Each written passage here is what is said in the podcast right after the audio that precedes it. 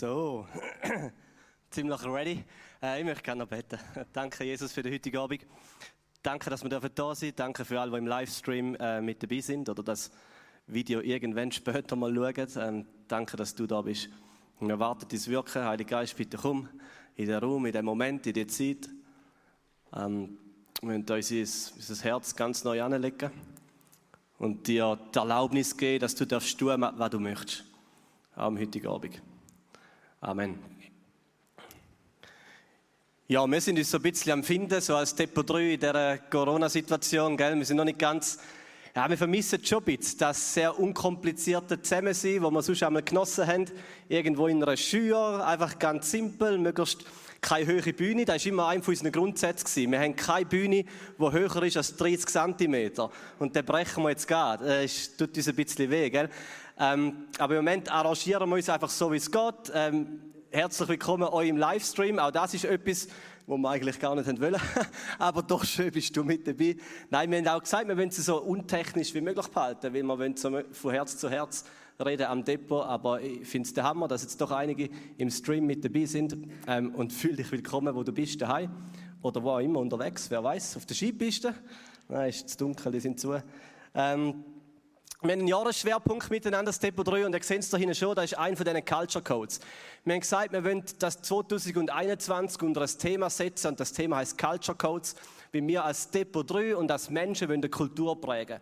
Und eigentlich gibt es nur zwei Optionen. Entweder wirst du prägt von deiner Kultur, deiner Umgebung, oder du sagst, ich fange an, meine Kultur zu prägen. Eigentlich gibt es nur die zwei Optionen. Klar sind wir alle prägt, aber es gibt dass man einfach irgendwo mit dem Flow gehen und Kultur prägt uns, so wie sie es gerade will. Und das ist nicht alles schlecht, wie wir prägt werden. Aber wir können anstehen und sagen, nein, ich werde zu jemandem, der Kultur prägt. Das Umfeld, wo ich drin bin, das spürt, wenn ich dort bin, weil mir Sachen wirklich wichtig sind. Und für die lebe ich, für die, für die gang ich. Entweder ist man passiv und schwimmt einfach mit, oder man wird aktiv und man weiß, für was man lebt. Und das ist unser Wunsch als Depot, für euch, für uns, dass wir wieder ganz neu wissen, was uns wichtig ist. Und dass wir für das stehen und für das leben und für das unser Herz hingehen. Vielleicht hast du schon mal erlebt, wie eine Person, eine Stimmung, einfach kann kippen ins Positive oder ins Negative. Es gibt doch so Menschen, wenn die in den Raum hineinlaufen, dann geht, wird einfach kommt irgendwie Freude rein, ne? oder eine Lockerheit, oder einfach eine angenehme Atmosphäre. Und dann gibt es Menschen, die kommen in den Raum und dann wird alles so zudeckt. Auch schon erlebt. Oder einfach viel negativ reden, pessimistisch sind und ist eh alles ein Zeichen, ist eh alles schwer und so anfängt, bevor sie einen Satz redet. Einfach, wir können Kultur prägen. Wir machen es alle. Niemand ist nicht ein Präger, wir alle prägen. Und wir wünschen uns, dass wir wissen, was für eine Kultur wir prägen, dort wo wir sind. Also entweder prägt dein Umfeld dich oder du fährst auch dein Umfeld prägen. Und wenn wir heute Abend wieder ganz neu entscheiden, und wahrscheinlich müssen wir das an jedem Depot machen, nein, ich will mein Umfeld prägen, dann haben wir so viel gewonnen. Und das ist eine Entscheidung, die wir irgendwann treffen müssen. So, und das kleine Wörtchen, das wir heute anschauen, heisst Demut. Demut. Das ist einer von diesen Culture Codes, die wir rausgesucht haben, wo wir gesagt haben, da ist uns wirklich wichtig. Und wir haben einen Untertitel, unser Fokus liegt nicht auf uns. Und eigentlich hätten wir heute so Stickers, so äh, Kleberli, äh, mit dem Culture Code, wo wir euch allen verteilt hätten und irgendwie allen noch per Brief geschickt hätten oder so. Aber leider sind die noch nicht angekommen. Erst ab dem nächsten Depot haben wir dann für jeden Culture Code haben wir so ein Kleberli, so wie Panini-Bildchen, da kann man nachher das Album machen und wenn wir alle voll haben, kommt man irgendwie Glasse über oder so. Äh, jedenfalls die Sticker haben wir ab nächstes Mal, wo auch das ganz bisschen in Erinnerung behalten. Also heute, heute aber das Thema Demut. Ähm, ich möchte euch zwei kleine Zitate vorlesen, um Demut auch ins richtige Licht zu rücken. Das erste ist vom C.S. Lewis. Und er hat mal gesagt, wahre Demut ist nicht, dass man weniger von sich denkt, sondern weniger an sich denkt. Wahre Demut ist nicht, dass man weniger von sich denkt, dass man sich selber irgendwie klein macht und abdruckt und irgendwie den Kopf lampen lässt und die Schulter irgendwie so. Oder so einfach so ein bisschen belämmert, kaputt, demütig halt am Boden nachrücht. Das ist nicht wahre Demut. Man muss sich nicht selber schlecht machen. Man muss auch nicht seine Stärken verleugnen. Es ist gut, wenn man weiß, was man gut kann. Das ist wichtig, das ist gut. Man muss wissen, was die eigenen Stärken sind und was die eigenen Schwächen sind. Das hilft einem im Leben. Und es ist nicht Demut, wenn man einfach das alles irgendwie wegwischt und sagt, ah, ich kann eh nichts und ich bin nichts und überhaupt und so. Ich bin demütig, wenigstens da. Nein, so funktioniert es nicht. Äh, und es gibt so eine falsche Demut und ich denke, die ist sehr unattraktiv. Und das ist, wenn man sich selber die ganze Zeit fertig macht und dann das Gefühl hat, dass das Demut ist. Also Demut bedeutet nicht, dass man wenig von sich selber haltet. Aber es bedeutet, dass man weniger an sich selber denkt. Dass es Sachen gibt im Leben, die unendlich viel mal wichtiger sind als man selber. Der Fokus von unserem Leben liegt nicht auf uns. Und ich glaube, das ist noch ziemlich äh, schwierig zum Hören für unsere Generation. Weil unsere Generation hat genau das Gegenteil, kommt sie eintrichtert über. Und das heißt, und was gesagt wird, ist, hey, der Fokus von deinem Leben, der liegt auf dir. Verwirkliche dich selber, mach, was du willst. Hauptsache es macht dir Freude und verwirkliche deine Träume und so. Leb für dich, schau, dass es dir gut geht. Genieß dein Leben. Bau deine Karriere, spar Geld fürs Alter, wobei Geld ist jetzt eh wieder ein neues Thema. Aber probier es ja wenigstens. Such dir einen Mann oder eine Frau, die zu dir passt, oder? Man fragt einmal nicht, passe ich zu dieser Person, sondern Hauptsache mal zuerst, man sucht einen Mann oder Frau, die zu mir passt. Oder man baut sein eigenes Leben. Und auch damit man in dieser Welt wahrgenommen wird, muss man so sein eigenes Brand aufbauen. Also nicht alle Celebrities, die haben das gemacht, das ist auch nicht nur schlecht. Das Brand ist der eigene Name. Oder jede Person, die berühmt ist, hat eine Firma und die Firma ist ihr eigener Name. Ihr Insta-Profil, das ist eine ganze Firma, so ähm, Lauren Daigle, oder wenn die auf World Tournee geht, das ist ja brutal, da kommen da x äh, LKWs mit Anhängern und so. Und das ist alles, Lauren Daigle steht drauf, World Tour. Das ist ihr Brand, ihr Name ist ihr Brand. Und das ist nicht nur negativ, aber es muss uns bewusst sein, dass man in einer Kultur lebt, die sagt, leb für dich, bau dein eigenes Brand, bau dein Leben. Und ich glaube, in dem, Fel in dem so Selbstfokus pendeln wir so zwischen zwei Polen hier und her. Und der eine Pol ist so Menschen, die in dem ein bisschen selbst verliebt werden, oder? Die denken, ja, eigentlich bin ich schon noch cool und eigentlich mache ich es schon noch gut. Und also, ja eben, ich stehe steh fest, oder? Ich lasse mich nicht hängen. Äh, keine falsche Demut und so. So eine Selbstverliebtheit. Aber dann gibt es ganz viele Menschen, die in dieser Kultur genau ins Gegenteil hineingehen. Und zwar so zu einem Selbsthass. Wo sie sich ständig fertig machen. Wo der ganze Fokus um einem selber einem nicht aufbaut, sondern abbaut. Einem nicht aufrichtet, sondern kaputt macht. Wo man sich ständig um sich selber dreht und entweder liebt man es, sich selber zu loben, oder man macht sich die ganze Zeit selber fertig. Ich weiß nicht, wenn mal auf die Stimme in deinem Kopf los ist, wo einmal zu dir redet, irgendwann am Abend oder am Tag durch. Was sagen sie dir? Ich behaupte, es gibt schon so ein paar wenige Leute, die Stimmen, die loben einem die ganze Zeit, hey, du bist ein cooler Typ. Aber ich würde behaupten, eher die meisten Stimmen machen einem eher fertig. Und der Grund ist genau der gleiche. Ob sie einem loben oder fertig machen, der Grund ist, dass sich das Leben um einem selber dreht. Entweder fühlt man sich gesehen oder übersehen. Entweder geliebt oder ignoriert. Und es gibt etwas, was Freiheit bringt. Und das ist ein bisschen, äh, wie sagt man, paradox. Und zwar bringt Freiheit, wenn der Fokus von unserem Leben nicht auf uns selber liegt. Gerade in dieser Spannung. Wenn das Leben je länger, je mehr nicht mehr um sich selber dreht, dann bringt er Freiheit. Und Stichwort dazu ist Demut. Weil Demut macht das. Demut lehrt einen Lebensstil, der nicht mehr um mich geht. Und das bringt Freiheit. Aber Demut braucht Mut. Da hat Rahel und Naomi so ein cooles Video gemacht. Demut braucht wirklich Mut. Das passiert nicht einfach so. Sich selber aus dem Zentrum vom eigenen Leben zu nehmen, braucht Mut. Das ist ja etwas, was man selber dann verliert. Man könnte dabei zu kurz kommen. Man könnte zu kurz kommen. Das Leben verpassen. All das Schöne verpassen, was man will. Das zweite Zitat. Irgendein, keine Ahnung, Johann Friedrich Wilhelm Arndt. Das Zitat ist gut, den habe ich noch nie gehört, ehrlich gesagt. Aber der gesagt, die wahre Demut weiß nicht, dass sie demütig ist. Die wahre Demut weiß nicht, dass sie demütig ist. Wie das Auge alles sieht, nur sich selbst nicht, so weiß auch die Demut nicht, dass sie demütig ist.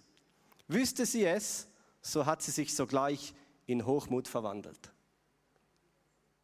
Das ist das Hauptproblem mit dem Ding Demut, oder? Da mit dem Auge ist ein cooler Vergleich. Das Auge sieht alles, nur das eigene Auge sieht es nicht. Außer es schaut in den Spiegel, aber gell. Äh, aber mit der Demut ist es gleich. Kaum, kaum sieht Demut sich selber und freut sich an der eigenen Demut und so, dann ist sie kaputt. Ist sie kaputt. Ich habe mal einen Kollegen der war 16 und ich habe wirklich das Gefühl gehabt, ich sage recht demütig unterwegs. Wirklich, einfach so versteckt habe ich das Gefühl gehabt, dass ich irgendwie ein demütiger Mensch bin. Ähm, und dann hat mir der Kollege, wir waren in der Kleingruppe, hat mir so gesagt, du Dave, irgendwie am Schluss, ich glaube, ähm, ich glaube, du musst ein bisschen an Demut arbeiten. Und das hat mich richtig getroffen. Ich habe gedacht, nein, das ist jetzt das Letzte, was ich erwartet habe. Und das ist eigentlich schon der Beweis, oder? Das ist schon der Beweis. Ich habe da wie ausgeschlossen und gedacht, nein, das, das läuft schon. Das läuft schon.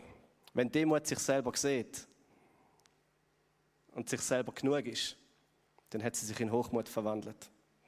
Also versuch nicht demütig zu sein. Das ist eine Sackgasse, funktioniert nicht. Es klappt nicht. Sobald du dir auf die Schulter klopfst, sagst, hey, Dave, jetzt habe ich es geschafft. Bist wieder am Anfang.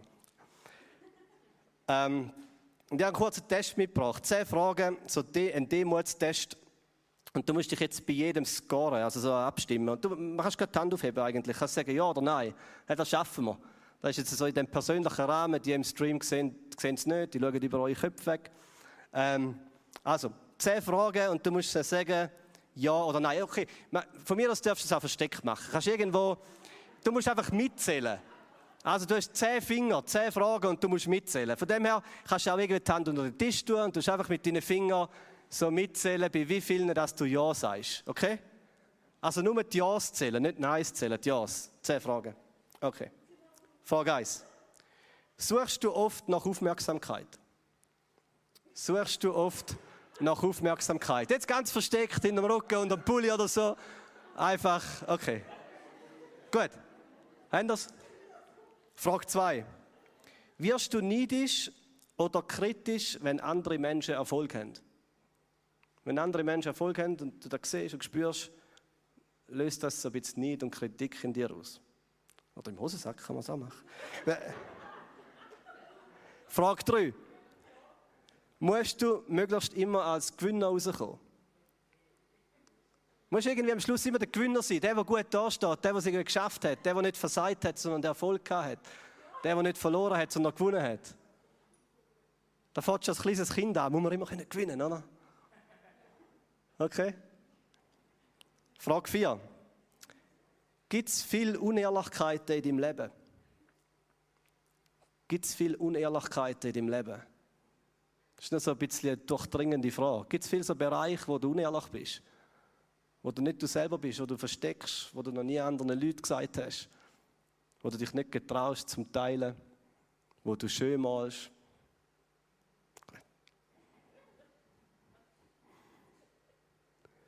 Frage 6, nein, Frage 5, wir sind erst bei 5. Ähm, 5. Falls dir schwer, einen Fehler einzugestehen und dich zu entschuldigen. Falls dir schwer, einen Fehler einzugestehen und zu sagen, hey, es tut mir leid.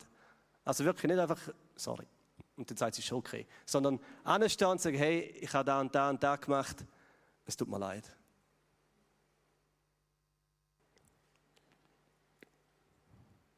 Frage 6. Hast du viel Konflikt mit anderen Menschen? Das ist einfach so ein bisschen allgemein. Hast du viel Konflikt mit anderen Menschen? Bist du eine Person, die eher so Konflikt anreißt oder überall ein bisschen, ein bisschen aufgerissene Beziehungen, ein bisschen Baustellen hinterlassen? Frage 7. Drängelst du dich in der Schlange beim Flughafen, nach vorne oder an der Kasse beim Lidl oder auf der Autobahn? Also Flughafen geht. Ich, bin, ich, bin, ich habe mein Studium in England gemacht, in London, und ich bin irgendwie 20 Mal auf London geflogen, geflogen und retten. Und irgendwann habe ich gewusst, wie das funktioniert beim Gate. Weil dort muss man einmal noch zusätzlich den Pass zeigen.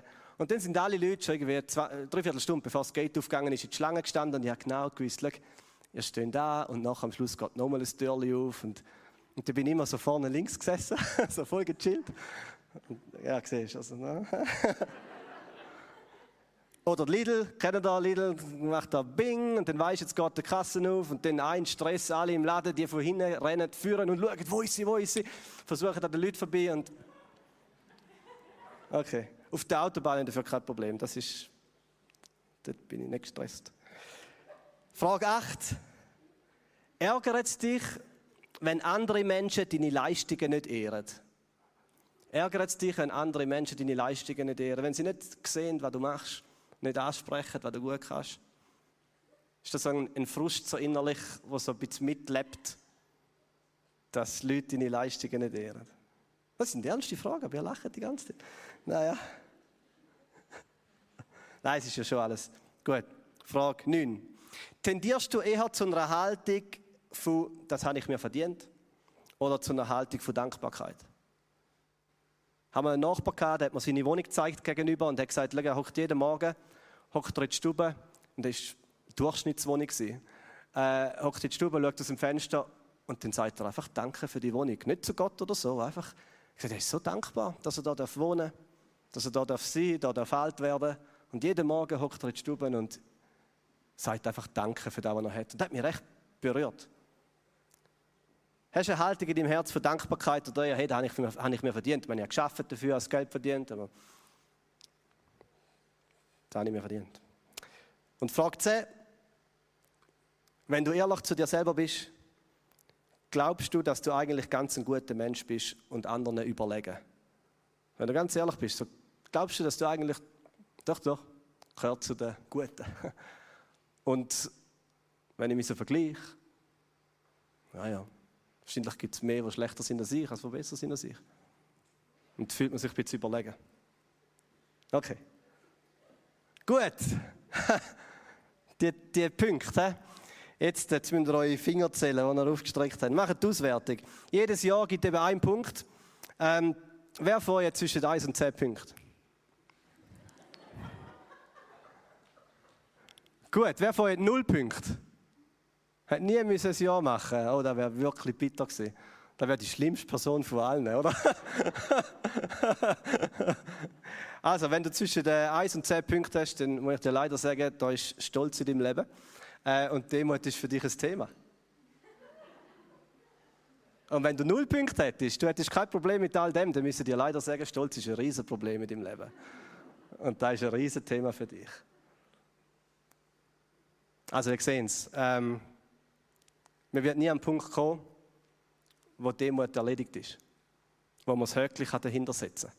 Und wenn man das Gefühl hat, man ist an den Punkt gekommen, wo man das Höckchen dahinter setzt, dann sollte jemand dir, dich anschauen und sagen, du, schau, äh, fang nochmal von Anfang an.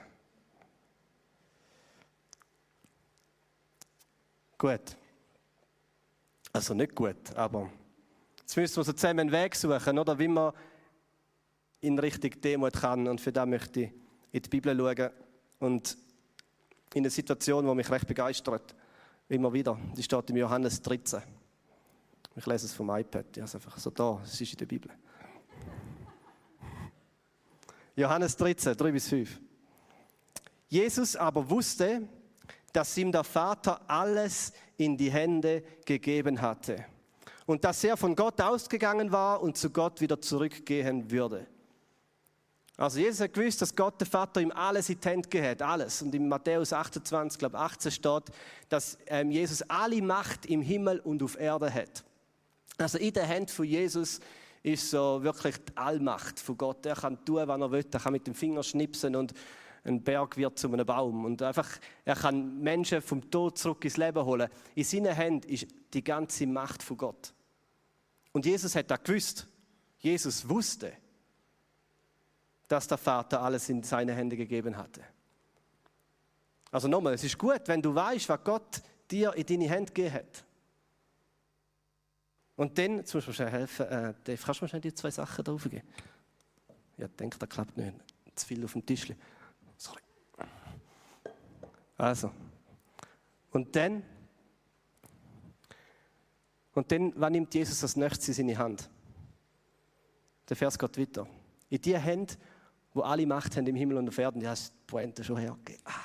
Okay, dann geht es weiter. Da stand er vom Mahl auf, sind am Essen gewesen, und dann und zieht das Obergewand aus. Da verzichten wir jetzt. Nimmt ein Leinentuch und bindet es sich um. Und dann gießt er Wasser in ein Becken und fängt an, den Jüngern, seine Freunde, die Füße zu waschen und sie mit dem Tuch, das er sich umgebunden hat, abzutrocknen. Da ist der andere Weg. Also Jesus in seine Hände, wo alle Macht haben im Himmel und auf Erde. Das erste, was er in seine Hände nimmt, ist ein Tuch. Und dann nimmt er die Füße von seinen Jüngern und fährt die an putzen. Und ich zeige jetzt da nicht vor, definitiv nicht. Aber selbst wenn ich es jetzt für vorzeige, ist das nicht halb so schlimm wie zu der Zeit von Jesus. Ich meine, die Leute vor 2000 Jahren dort irgendwo in Jerusalem, die sind barfuß gelaufen oder mit Sandalen. Und die sind nicht auf die Straßen gelaufen, wo der Winterdienst kommt und alles, und alles wegschiebt, wo nicht mehr dort sein sollte. Auf diesen Straßen sind auch, ich sage jetzt mal, Kamel wahrscheinlich gelaufen und äh, Esel und äh, Rinder äh, und Hunde. Und die haben auf die Weg hingeschissen, oder? Und da ist nachher nicht äh, die politische Gemeinde gekommen und hat da putzt und Robby da Säckchen und es wegtun. Das ist einfach, das sind Trampelpfade Und die Jünger sind viel gelaufen mit Jesus und die sind auf diesen Weg gelaufen und die Füße sind entsprechend so ausgesehen. Oder? Zwischen den Zehen hat alles Mögliche geklebt und in diesen Sandalen innen ist wirklich recht ein rechten Dreck gewesen. Ihr müsst euch das wirklich so vorstellen. Richtig stinkig, dreckige Füße. Und Jesus mit seinen Händen wo der Vater die ganze Macht im Himmel und auf Erde reingelegt hat, er steht, er knüllt sich ab, bückt sich ab und er fährt an, die Füße der Jünger zu waschen. Er fährt die an zu reinigen und zu putzen. Und ein bisschen später kommt er bei einem von seinen Jüngern vorbei, der heißt Judas, der ist auch dort in dieser Gruppe mitgesessen. Und das ist der, der ihn nur ein paar Stunden später mit einem Kuss recht heuchlerisch verraten hat. Und, er, und Jesus putzt auch die Füße von dem Judas. Und ich glaube, er hat da nicht Zähneknirschen gemacht oder so, so ein bisschen, weißt du, mit göttlichem Zorn, ein bisschen festdruckt und so, so wie man früher noch jemandem so richtig böse die Hand gegeben hat und richtig fest zusammendrückt. Ich glaube nicht, nein. Jesus hat mit, ich würde sagen, mit Traurigkeit, habe ich das Gefühl, ist er zu den Füßen vom Judas und hat auch die Füße gereinigt und putzt. Und dann irgendwann kommt er zum Petrus, aber zu dem kommen wir später. Der Petrus zieht seine Füße gerade weg und sagt, nein, nein, nein, hör auf, mach das nicht. Da lasse ich nicht zu, aber da, zu dem kommen wir nachher noch. Das Erste, was Jesus macht mit den Händen, wo Gott der Vater alles reingelegt hat, ist, er wäscht seine Freunde, aber nicht nur seine Freunde, und seine Finde, wie einem Judas Füße. Er dient. Er dient. Also vergiss Demut heute Abend. Wir kommen keinen Schritt weiter, wenn das Ziel ist, irgendwie Demut zu lernen. Kein Schritt. Vergiss Demut, fokussiere dich nicht auf das. Fokussiere dich auf etwas anderes. Fokussiere dich darauf, was du mit deinen Händen machst. Mit den Händen, wo Gott so viel reingelegt hat, an Gaben und an Fähigkeiten. Und die große, große Frage ist, brauchst du das, was Gott dir gegeben hat, für dich oder für, für den Dienst anderer Menschen? Also Demut ist nicht nur eine innere Haltung, wo man sich ein bisschen demütig fühlt. Falls du dich demütig fühlst, ha, wieder an, Sackgasse, Schritt 1, vorbei. Das ist nicht eine innere Haltung, wie man sich fühlt. Es ist ein Lebensstil, was man tut. Jetzt passiert etwas ein bisschen später in dieser Geschichte von Jesus. Nur ein paar Stunden später sehen wir eine andere Person, die auch seine Hände in so eine Schüssel Wasser tunkt. Und da wollen wir auch lesen. Jesus wird, die Situation, wo er die Füße gewaschen hat, ist bei dem letzten Abendmahl gewesen. Ein bisschen später wird Jesus verhaftet und verurteilt und er steht vor einem Stadthalter. Und die religiöse Leitung, so eben die, die religiösen Guten, die sagen, weg mit Jesus, wir wollen ihn weg haben. Der bringt dieses Leben durcheinander und alles andere auch. Und er steht vor einem Pilatus und die religiösen Leiter toben und dann steht Matthäus 27, Pilatus sprach zu ihnen, was soll ich denn machen mit Jesus, von dem gesagt wird, dass er der Christus ist? Sie sprachen alle, lass ihn kreuzigen, das Kreuz mit ihm, weg mit ihm. Pilatus aber sagte, was hat er denn Böses getan? Sie schrien aber noch mehr, lass ihn kreuzigen. Und da aber Pilatus sah, dass er nichts ausrichtete, sondern das Getümmel immer größer wurde, nahm er Wasser. Hat es auch in eine Schüssel gegossen, steht nicht, habe ich gemerkt, aber hat er sicher gemacht. Nahm er Wasser und er wusch sich die Hände vor dem Volk. Und er sprach, ich bin unschuldig am Blut dieses Menschen. Tut, was ihr wollt. Und was für ein Kontrast ist da? Es sind nur wenige Stunden dazwischen. Zwei Personen, beide Personen tauchen ihre Hände in eine Schüssel von Wasser. Die eine Person ist die, die alle Macht hat, im Himmel und auf Erden. Und er taucht seine Hände in eine Schüssel von Wasser und fährt an, seine Freunde und findet die Füße zu putzen. Die andere Person ist eine Person, die wahrscheinlich gefühlt recht viel Macht hat in seinen Händen, aber in Realität sehr, sehr wenig Macht hat, nur da, wo Gott ihm gegeben hat. Und auch er taucht seine Hände in eine Schüssel von Wasser und sagt, ich entziehe mich meiner Verantwortung. Ich mache einen Schritt zurück. Ich wasche meine Hände in Nullschuld und macht, was ihr wollt.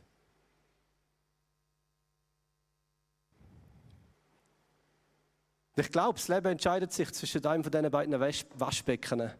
Und du kannst entscheiden, welches das du wählst.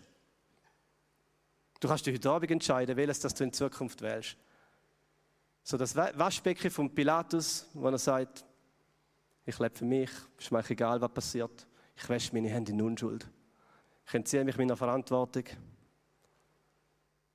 Oder du wäschst deine Hände in dem Becken, wo Jesus seine Hände gewaschen hat und fährst an, Menschen zu dienen.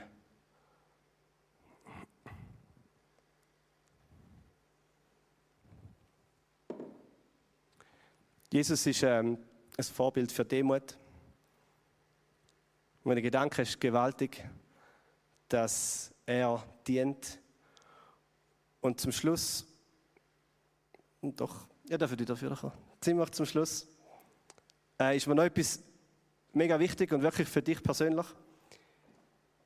Allgemein bei diesen Culture Codes, wir wollen nicht einfach irgendwie ein paar gute Werte in die Welt raus posaunen, so ein bisschen wie Moralapostel, sondern wahre Demut, der Culture Code da hinten, der startet damit, dass du den dienenden Gott kennenlernst.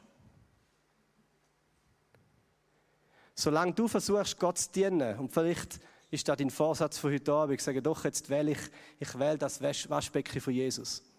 Ich fange an zu dienen, ich fange an, den Fokus von meinem Leben weg von mir selber hin zu anderen Menschen zu setzen.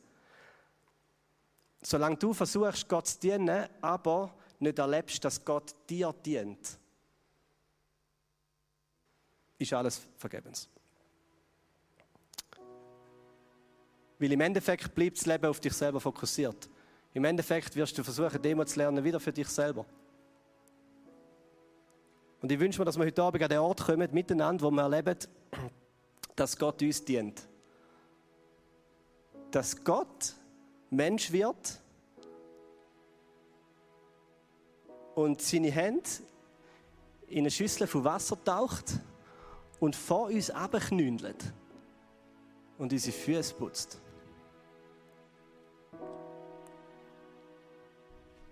Und der Gedanke tönt schon fast falsch.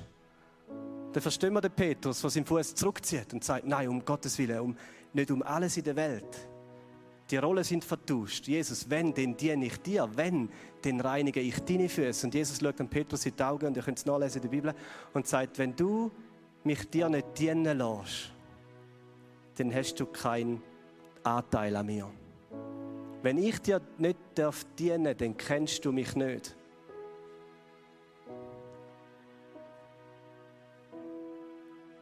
Und vielleicht musst du heute Abend das Bild lernen von Gott, von einem Gott, der sich so sehr demütigt, nicht aus Schwachheit, sondern aus Stärke, dass er vom Himmel auf die Erde kommt und noch viel tiefer und auf seine Knie geht und uns Menschen dient. Weil im Endeffekt ist das da, wo wir brauchen und das ist die größte Kraft, die größte Waffe gegen Stolz. Wenn du kannst zulassen, dass Gott dir dient, dann hast du aufgegeben. Dann hast du deine klammernden Hände aufgetan dann hast du gesagt, ich brauche jemanden, der mich bedient. Ich kann es nicht selber, ich bringe es nicht auf die Reihe, ich stolpere, ich versuche Demut und es wird stolz. Ich brauche einen Gott, der mir dient.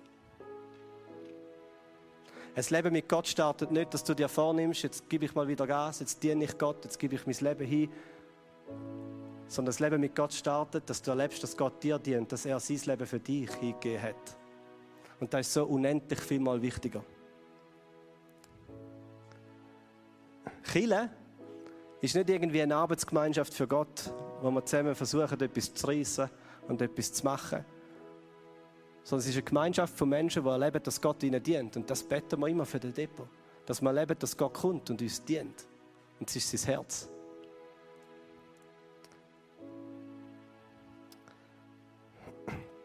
Wenn man sich nicht von Gott dienen lässt, dann ist das Stolz. Wenn man sich nicht von Gott dienen lässt, ist es Stolz. Der Stolz, dass wir es nicht getrauen, uns so zu zeigen, wie wir wirklich sind. Dass wir es nicht aushalten, diese stinkigen, dreckigen Füße, wo irgendwie noch Kot dran ist und so, Gott hinzuheben. Das ist Stolz. Und es braucht sehr, sehr viel Demut, um uns mit allem Dreck, mit aller Unreinheit, mit aller Falschheit Gott hinzugehen und ihn so näher zu lassen, dass er uns berührt und anlangt und reinigt. Und ich möchte beten, dass das passiert heute Abend bei dir. Dass es zu einem Erlebnis wird, wie du erlebst. Und mach doch da während dem nächsten Song. Du mal die Augen zu. Und dann redest mit Jesus und sagst, Jesus, ich lasse mich, ich lasse mir dienen von dir. Ich lasse mich bedienen von dir. Dien du mir. Reinige du, was muss gereinigt werden. Verändere du, was muss verändert werden. Ich lade dich ganz, ganz nah an. Und du darfst alles sehen. Du darfst mich anlangen, du darfst mich reinigen. Du darfst den Dreck sehen.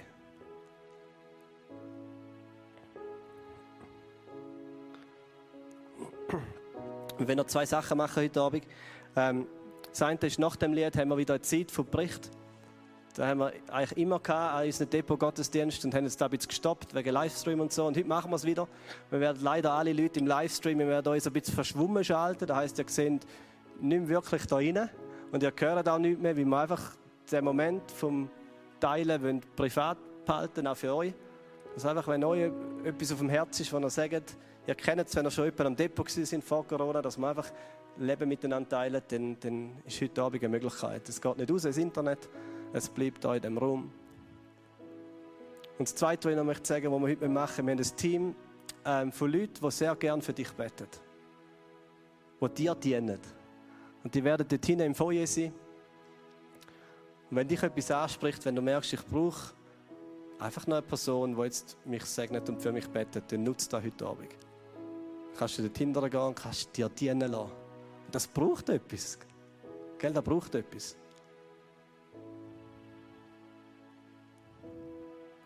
Also wir hören jetzt das Lied miteinander, ich möchte noch beten. Und dann haben wir die Zeit für den Bericht und nutzen das Gebet, das einfach andere dir anbieten.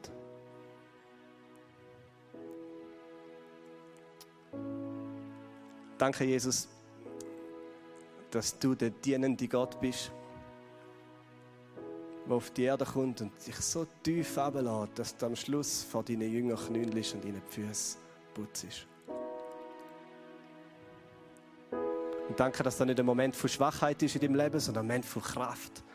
Ein Moment von Stärke, ein Moment, wo du Sachen wieder in Ordnung bringst. Ein Moment, wo eine Schöpfung, die von dir weggelaufen ist, du wieder zurückholst. Und danke, bist du so anders, als das wir uns vorstellen. Und ich bitte jetzt für den heutigen Abend und für alle Leute, die im Livestream sind oder das Video schauen, dass sie dürfen erleben, dass wir miteinander erleben, dass du uns dienst. Und ich möchte mich auch neu einfach hinstellen, meine Hände auftun, mich dir hingeben und sagen, du, du mach, was du willst. Ich gebe mich dir hin. Reinige du mich. Und ich bitte, dass das ein Fundament für unserem Leben wird, für unsere Identität, dass man Gott hat, der uns dient und dass uns beflügelt und befähigt, um den Fokus von unserem Leben von uns selber wegzutun und zu sagen, wir wollen unser Leben hingeben im Dienst für andere Menschen. Wir wollen die Schüssel Wasser nehmen und unsere Hände mit all diesen Gaben, die du reingelegt hast, mit all diesen Stärken, mit all dieser Macht und dem Einfluss und wir wollen es nutzen, um anderen Menschen zu dienen. Wir wollen uns entscheiden heute Abend als Depot 3 unser Leben Also ein Leben zu leben, das dient.